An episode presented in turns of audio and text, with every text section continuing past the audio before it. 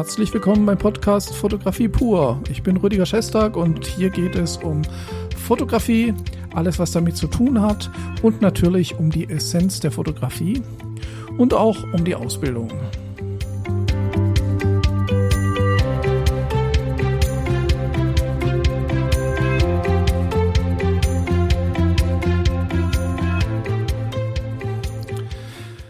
Ja, und heute geht es um ein sehr wichtiges Thema und äh, ich habe mir mir echt, ich habe mich echt schwer getan, einen Titel dafür zu finden und äh, ich tue mir auch so ein bisschen schwer, das Ganze zu strukturieren. Man muss aufpassen, dass man da nicht zu schnell polemisch wird, ähm, aber fangen wir mal so an. Ich äh, interessiere mich sehr stark dafür, was die großen Profifotografen in der Branche machen, denken und wie sie arbeiten. Und nicht nur in der Fotografie, auch in der Mode und in anderen Branchen, weil ich das sehr wichtig finde und weil da sehr große Ähnlichkeiten sind. Und dann komme ich immer wieder in Kontakt mit äh, Menschen, was sie über die großen Fotografen denken oder überhaupt generell über die Profifotografie. Und da geht die Schere unheimlich auseinander. Und das möchte ich anhand eines ja, eines kleinen Interviews äh, auf YouTube, das ich äh, gesehen habe und äh, besprechen möchte, zeigen, aber auch ein paar Gedanken dazu sagen. Zunächst einmal vielleicht eine kleine Anekdote aus der Vergangenheit. 1989, da war ich äh, noch im Studium und habe bereits meinen ersten Arbeitsplatz angetreten. Mein Diplom habe ich dann während ich meinen ersten Arbeitsplatz hatte noch ähm, durchgeführt. Das war nicht das Fotografiestudium. Ich äh, war in meinem ersten Leben quasi ähm, Toningenieur und habe äh, Tonstudios gebaut und habe dann in einer großen, ja eigentlich der wichtigsten äh, Firma für Tonstudio-Equipment damals in der Zeit gearbeitet. Wir haben Tonstudios ausgestattet, geschult, in Betrieb genommen äh, für große Produktionen. Das sind solche Studios, wie man sie kennt, damals noch mit 24 Spur Bandmaschinen, Mischpulte mit Reglern bis zum Horizont und so weiter. Also sehr schön, sehr spannend, viel mit Musikern zusammen gewesen. Und in dieser Zeit, wo man also auch äh, immer mit den Profis unterwegs war, damals eben in der Musik und in der Musikproduktionsbranche, da hatte ich ein paar Mal einen Anruf im Büro bekommen. Einen, einen, den kann ich mich noch ganz gut erinnern. Das war ein sehr ambitionierter, hm, ja, wie soll man sagen, HiFi-Freak, also ein Mensch, der, ich glaube damals, das war noch D-Mark-Zeiten, über 150.000 D-Mark in HiFi, also in HiFi-Anlagen für zu Hause investiert hat. Er hatte einen Plattenspieler für 40.000 Mark, Boxen für, ich weiß es nicht genau. Und das hat er mir auch alles klar, ganz genau erzählt. Äh, war der, und er war tierisch froh, jetzt mal so einen richtigen Profi am Apparat zu haben und hat mir dann Sachen erzählt, von denen ich noch nie was gehört habe.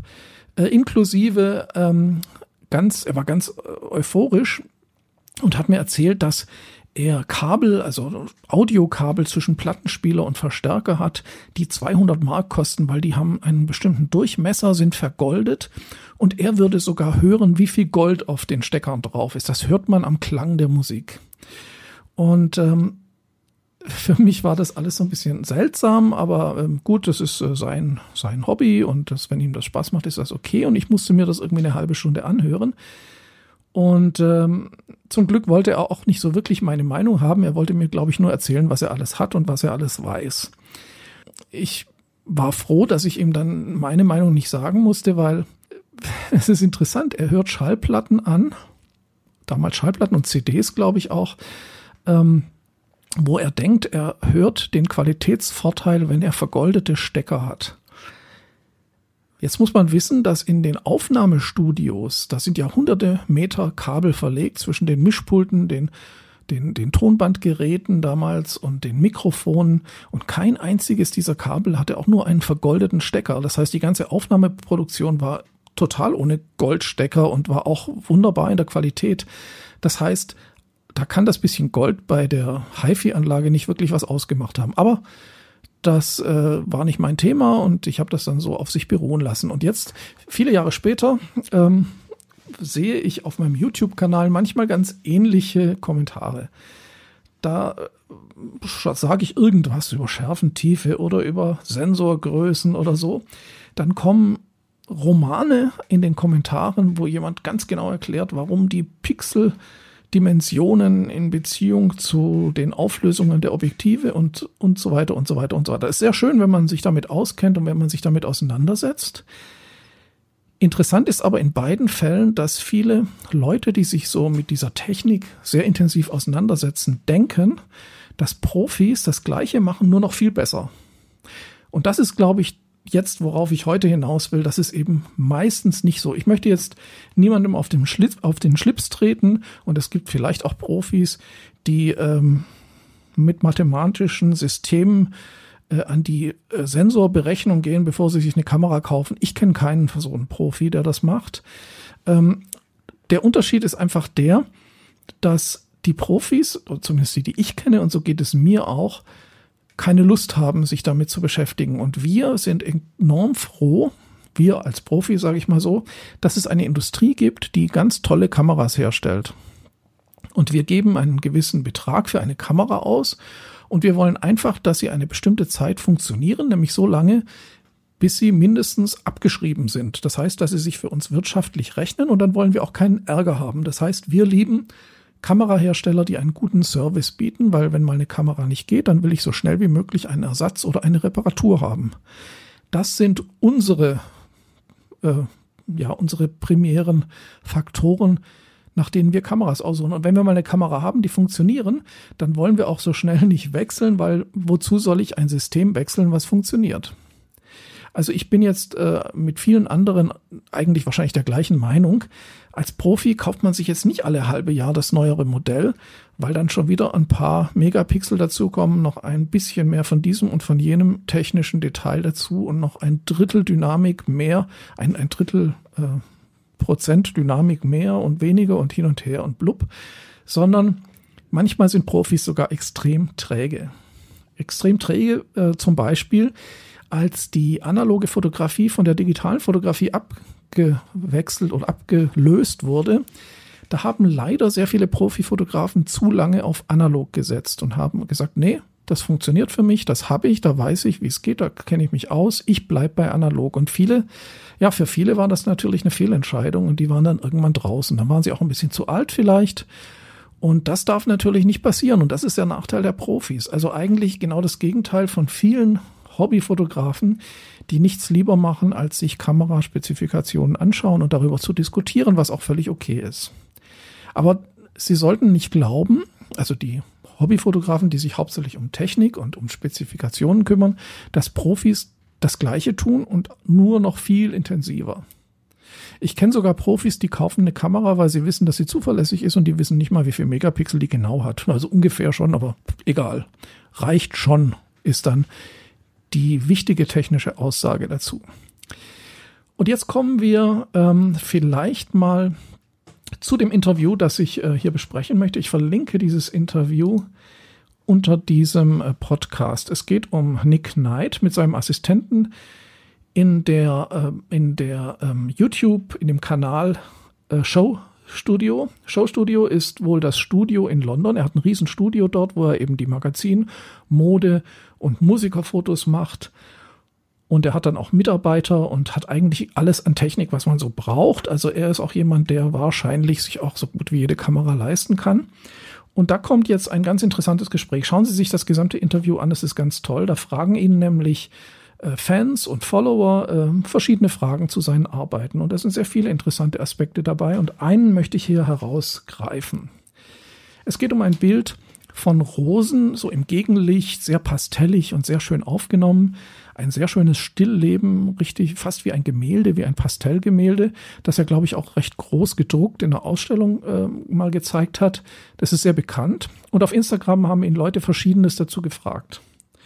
Und einer natürlich, und das ist auch häufig eben der Fall, ja, wie hast du das Bild gemacht? Welche Kamera, welches Licht? Und da an dieser Stelle holt er dann aus und die Stelle ist ganz wichtig und die will ich mal so ein bisschen zusammenfassen. Das Interview ist auf Englisch. Er sagt, äh, ja, aufgenommen habe ich das in der Küche. Ähm, das Licht war das Fenster. Das, die Rosen lagen auf dem Küchentisch und ich habe mein iPhone verwendet, um das zu fotografieren.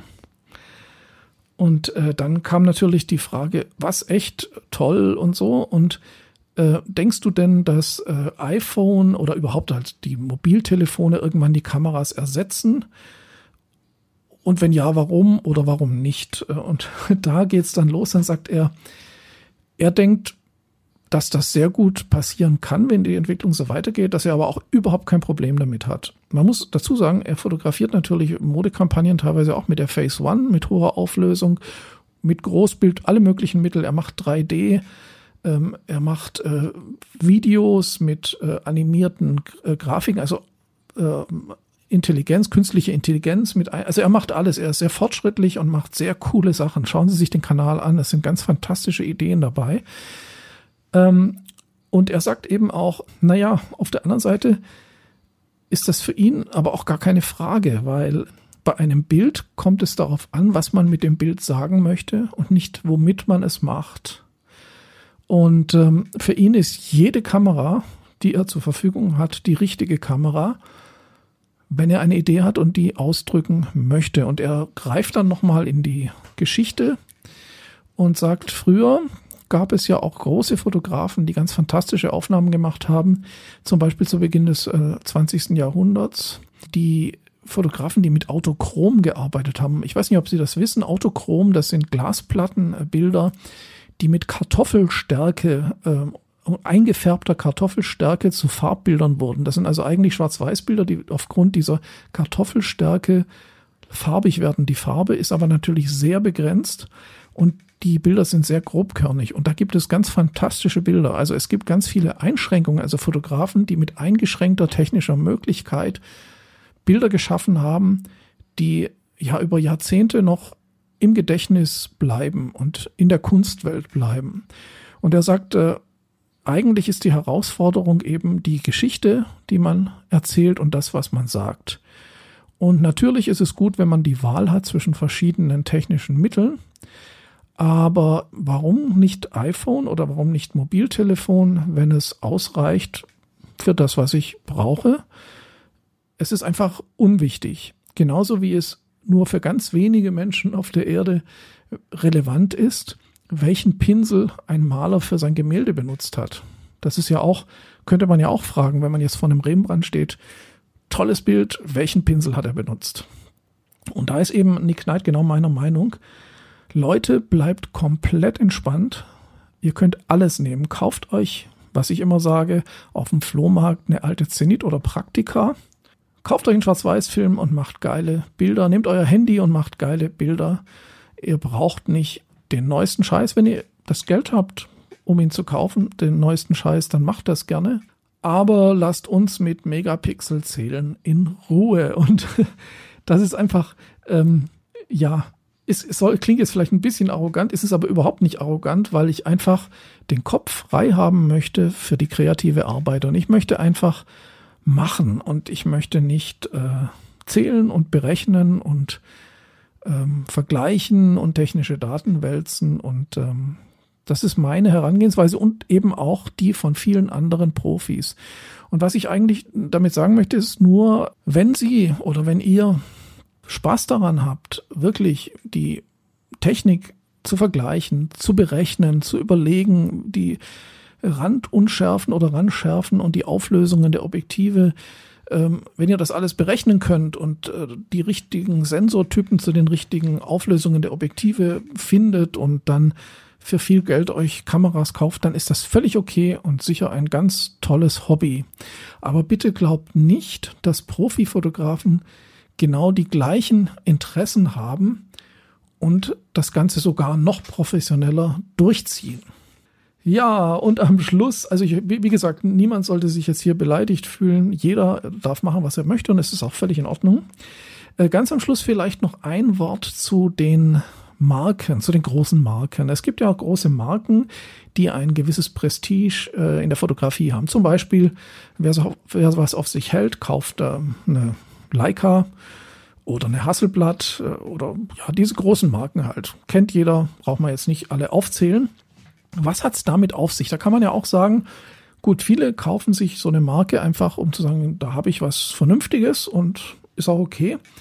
Und manche Profis kaufen die auch. Und man muss natürlich dazu sagen, so eine Kamera in der Größenordnung ist meiner Meinung nach tatsächlich vielleicht ihren Preis wert, aber nicht in Bezug auf das, was nachher an Bild rauskommt. Vielleicht den Preis wert in Bezug auf die Verarbeitungsqualität, auf den Service, und eben auch auf den Wiederverkaufswert. Das heißt, es ist mehr ein ideelles, naja, so wie Schmuck zum Beispiel, das hat einen ideellen Wert oder wie eine Rolex. Ja, man kauft ja auch keine Rolex und sagt dann, naja, die Rolex habe ich mir gekauft, weil ich keine andere Uhr gefunden hat, habe, wo ich so genau die Uhrzeit ablesen konnte.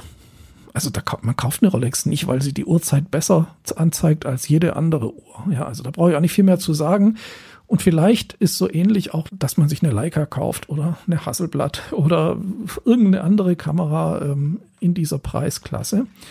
Und ähm, tatsächlich ist es so, ich habe mit äh, Herstellern gesprochen, die meisten von diesen hochpreisigen Kameras werden von Amateuren gekauft, die sich's leisten können. Die Fotografen, die Profis, die rechnen zweimal, weil die sagen, ähm, ich muss das Geld reinkriegen, sonst macht es keinen Sinn. Und bei so einer teuren Kamera muss ich eben mehr Geld reinkriegen, weil soll ich das machen? Eine andere Kamera ist auch gut und die rechnet sich schneller. Es gibt natürlich Profis, die haben äh, solche Kameras. Ich habe ja selber auch eine Phase One und ich weiß auch warum. Natürlich gibt es Kunden, die sowas erwarten. Wenn man so ein bisschen in einem Prestige äh, Bereich arbeitet, wie in der Modefotografie, vielleicht im Bereich Promi-Fotografie, wenn man mit Fußballern, mit äh, Hip-Hoppern arbeitet, da ist es einfach cool, eine Rolex an der Hand zu haben, eine Leica in der Hand zu haben und so weiter. Das ist auch völlig in Ordnung und damit zeigt man, dass man so ein bisschen dazugehört, dass man in der gleichen Liga spielt. Aber das hat fotografisch eigentlich nichts direkt zu sagen. Das ist aber eine Investition, die sich dann trotzdem rentiert, weil man eben als Fotograf dann in einer Liga fotografiert, wo man eben auch andere Preise verwenden kann. Und auch dann ist es wieder eine wirtschaftliche Entscheidung. Wer nur aus Prestigegründen sowas kauft, muss es eigentlich oder macht das dann, wenn das Geld keine Rolle spielt. Und bei den meisten Profifotografen, die ich kenne, spielt Geld tatsächlich eine Rolle.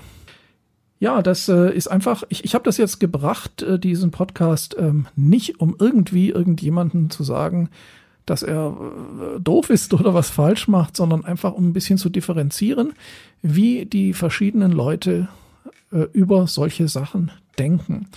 Und ich kenne sehr viele Berufsfotografen. Manche kaufen sich sehr teures Equipment, weil es einfach zuverlässig ist, manche eben weniger.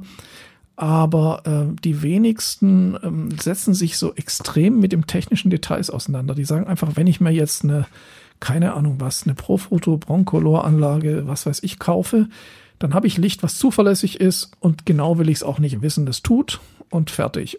Äh, die Top-Modelle und dann gehe ich davon aus, die tun und dann reicht mir das. Und dann will ich es aber auch gar nicht so genau wissen. Und das ist so ein bisschen das, was, was, was viele, die ich kenne, ausmacht, weil die haben andere Sachen im Kopf. Die müssen äh, Angebote schreiben, die müssen Kunden gewinnen, die müssen ihre Bilder ausliefern.